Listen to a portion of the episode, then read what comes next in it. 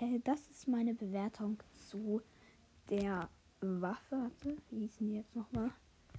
Ah, hier. Splatling. Ist ganz okay. Ich finde sie jetzt nicht so gut. Das ist eine Splatoon-Waffe.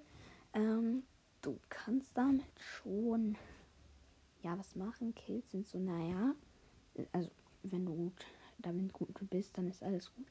Ähm, also, ne? Einfärben ist halt echt, naja. Killen ist schon besser. Ja, aber ich finde sie jetzt nicht so gut. Muss ich sagen. Ich wollte nur mal eine kleine Bewertung dazu machen.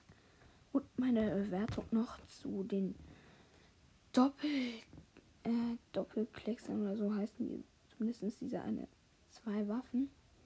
Ähm, Klecksdoppler sind eigentlich ganz nice, sind halt nicht nerven, wenn Gegner das hat.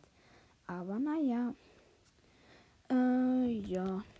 Das war's dann auch wieder mit der Folge.